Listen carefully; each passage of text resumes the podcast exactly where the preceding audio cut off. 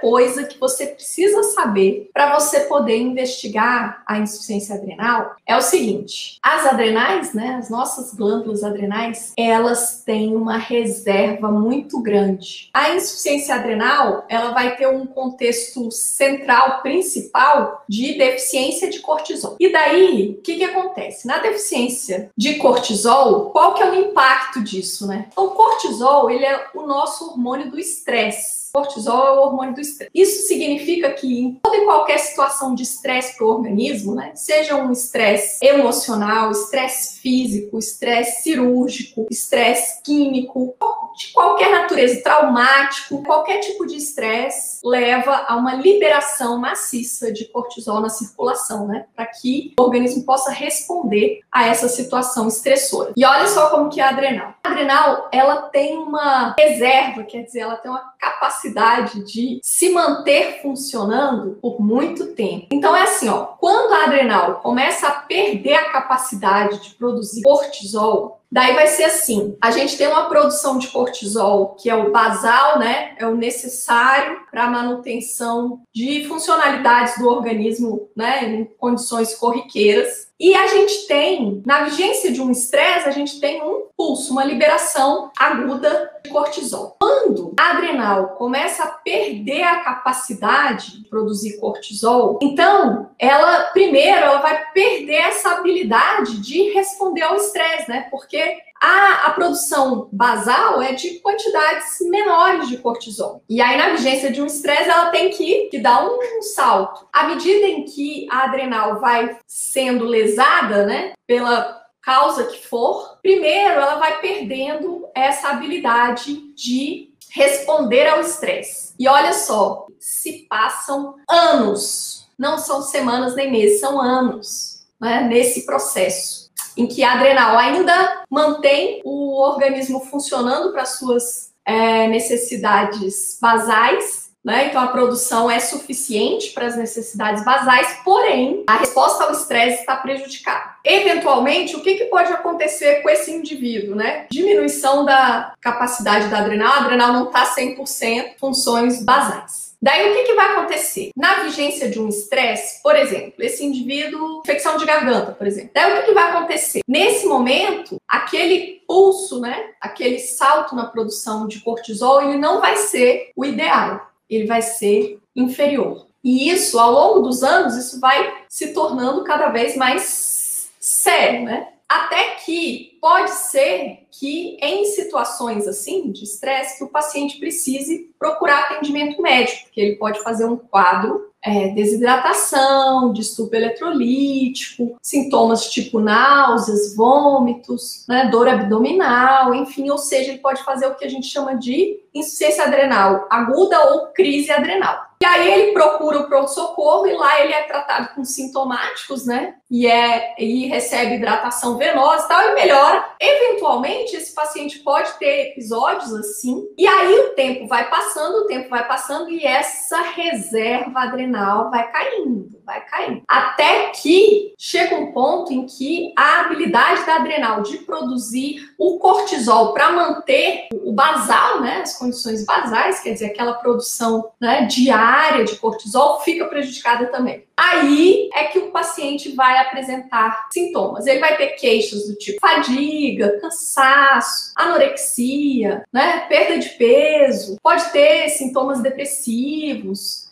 se for um paciente diabético, ele pode começar a apresentar, às vezes, hipoglicemia, mas ele pode, por exemplo, é um paciente que usa insulina. Daí você começa a ter que diminuir as doses de insulina, porque o controle dele começa a ficar muito fácil, vamos dizer assim. Né? Ou às vezes ele pode até fazer episódios né, de, de hipoglicemia mesmo. Então, se ele for diabético, ainda tem mais essa manifestação possível. E aí, é esse paciente que chega para você. E esse paciente, lá no ambulatório, ele chega com essas queixas aí, né? Você é a dúvida em pessoa. Aí você fica assim, meu Deus do céu. Eu acho que isso aí pode ser insuficiência adrenal. Então, será que eu peço cortisol salivar? Cortisol às 8 e às 16 horas? Eu peço logo o ACTH ou deixo para depois? Como que é?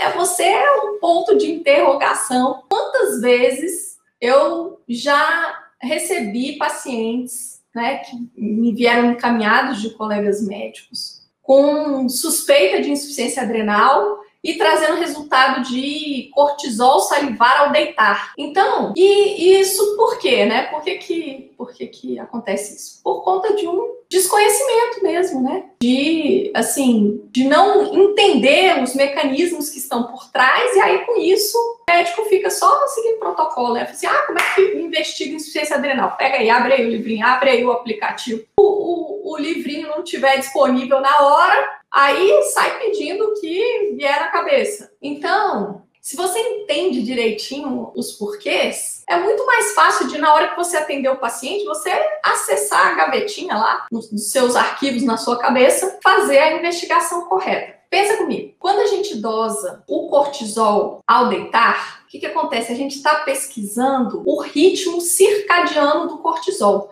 A gente está pesquisando possibilidade síndrome de Cushing. Por quê? Porque no hipercortisolismo tem uma perda do ritmo circadiano. A adrenal começa a produzir cortisol sem fazer né, aquele descenso noturno, aquela redução na, na produção de cortisol e que a gente chama de nadir, que é o contrário de pico, né? Ou próximo de adormecer. Então, é, dosar o cortisol ao deitar, o cortisol da meia-noite, não faz sentido na investigação de insuficiência adrenal. Não faz sentido. Insuficiência adrenal, a gente está pensando em deficiência do hormônio. Se eu dosar o cortisol salivar, eu estou dosando a fração livre do cortisol. Assim como quando a gente faz um cortisol livre urinário, a gente está dosando fração livre. Fração livre de cortisol, a gente tem dificuldade de estabelecer o limite su superior da referência, quanto mais o limite inferior. Então, assim, a fração livre do cortisol a gente usa para investigar, para investigar hipercortisolismo também, e não para investigar insuficiência adrenal. Insuficiência adrenal, eu quero saber, eu quero uma informação sobre limite inferior, né? Quero saber se o mínimo, se a, se a adrenal produz o mínimo necessário. A gente não tem parâmetro em, em cortisol livre, né? Para fazer investigação de insuficiência adrenal. Você está vendo que, que quando a gente entende os porquês, tudo começa a fazer mais sentido? Então, se eu entendi esses porquês, eu entendo que o cortisol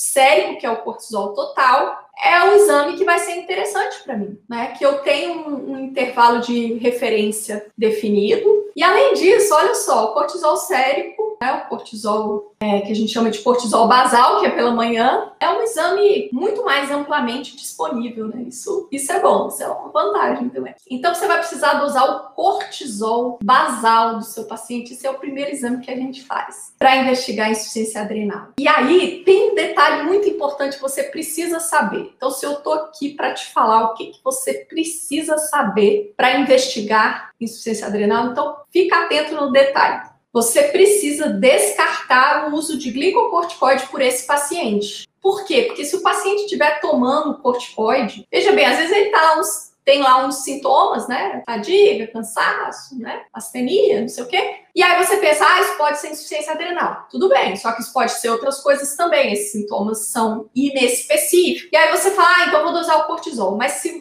ele tá tomando um corticoide, você não sabe, ele toma. O glicocorticoide sintético, ele não cruza no ensaio de dosagem do cortisol endógeno, né? Circulante. Então, o que que acontece? Se o paciente está tomando glicocorticoide exógeno, o que que acontece com a hipófise dele? Chega mais corticoide na hipófise do que o normal, né? Porque tá, ele está ingerindo, então aumenta o nível circulante corticoide. E aí, lá na hipófise, esse glicocorticoide sintético, ele vai inibir o ACTH. E o ACTH estando inibido, a adrenal do paciente vai diminuir a produção de cortisol. Lembra do mecanismo de é, ativação e retroalimentação. Então, se diminui a CTH, tem menos estímulo para adrenal, diminui a produção de cortisol. E aí, esse paciente, ele não tem insuficiência adrenal. Né? A adrenal dele é normal, a hipófise dele é normal, mas como ele está tomando corticoide, então esses hormônios estão diminuídos.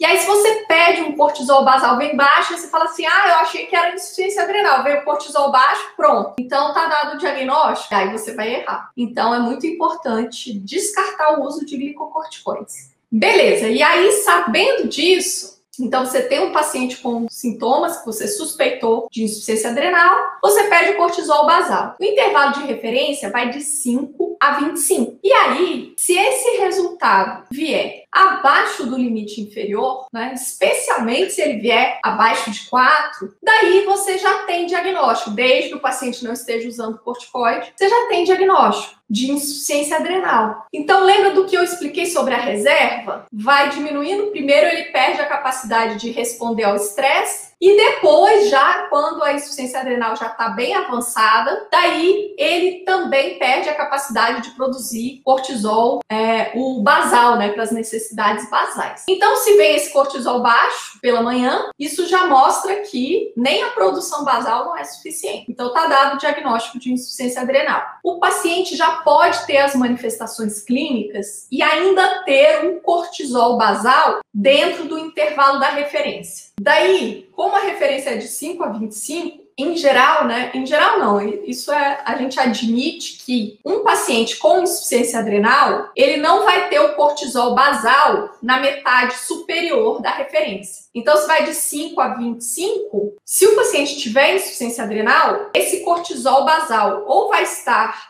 abaixo de 5 ou vai estar entre 5 e 15. Um paciente com cortisol basal acima de 15, né, é, você pode excluir essa hipótese. Agora, se o cortisol basal dele está entre 5 e 15, aí fica aquela dúvida, né? Será que esse paciente tem insuficiência adrenal, mas ainda não, não aparece, né, a alteração na dosagem basal? Quer dizer, será que é, é, só uma questão de tempo, né? E daqui mais algum tempo esse cortisol basal vai estar baixo? Eu quero dar diagnóstico agora, né? Não quero esperar. Ou será que esse paciente é normal, que ele tem adrenal normal e aí o, o resultado veio, né? Por acaso entre 5 e 15, mas adrenal funciona normalmente. Daí, para você tirar essa dúvida, aí a gente tem ferramenta de fazer a dosagem de cortisol após a administração cosintropina, né, que é o ACTH sintético. O que, que acontece? A gente vai fazer um teste, né, um teste de estímulo. Eu vou dar um ACTH sintético e vou ver se a adrenal responde. Eu vou ver se, se a adrenal for normal, na hora que eu dou o ACTH, é, o que, que vai acontecer? A adrenal vai responder produzindo cortisol. Por outro lado, se essa adrenal já é debilitada, né? Ela já tem é, diminuição da sua reserva, né? Então, o que, que vai acontecer? Eu dou o ACTH e mesmo assim não existe uma resposta de cortisol, né? Com aumento de, de produção. Então, a gente vai interpretar dessa forma, a gente vai interpretar assim. Eu administro o ACTH sintético e eu espero que o, ACT, o cortisol suba acima de 18. Então, se o cortisol vier acima de 18, está excluída a possibilidade de insuficiência adrenal. Ah, os sintomas do paciente têm outra causa. Esse cortisol, após a administração do ACTH, abaixo de 18. E como é que a gente faz o teste? É o basal que a gente dosa, 30 e 60 minutos. É um teste simples, assim, pode ser feito a qualquer horário do dia, não precisa de jejum. É um, é um teste bem, bem tranquilo. E aí, então, a gente vai ter duas dosagens, né, após a administração do ACTH, com 30 e com 60 minutos. Nenhum dos resultados for superior a 18, aí o diagnóstico de insuficiência adrenal está estabelecido. Uma vez que você estabelece o diagnóstico, então o diagnóstico de insuficiência adrenal a gente dá com dosagem de cortisol, seja o cortisol basal, seja o cortisol pós-estímulo. Né? Existem outros testes de estímulo também, mas o arroz com feijão da investigação da insuficiência adrenal, cortisol basal e o teste ACTH sintético, né? o teste da cortrosina. Muito bem, e aí uma vez que você deu o diagnóstico de insuficiência adrenal, aí você parte para o segundo passo, que é dosar o ACTH. E aí o ACTH na insuficiência adrenal, quando o defeito está ali na adrenal, ele vai vir um ACTH elevado, em geral vai ser um ACTH acima de 100. E aí você vai partir para o exame de imagem, né? Fazer uma tomografia das adrenais para verificar qual que é a, a, etiologia, né? Se é uma doença autoimune, se é uma, uma doença é, do tipo granulomatosa, enfim, né? Qual a doença que acometeu as adrenais e, e levou à insuficiência adrenal.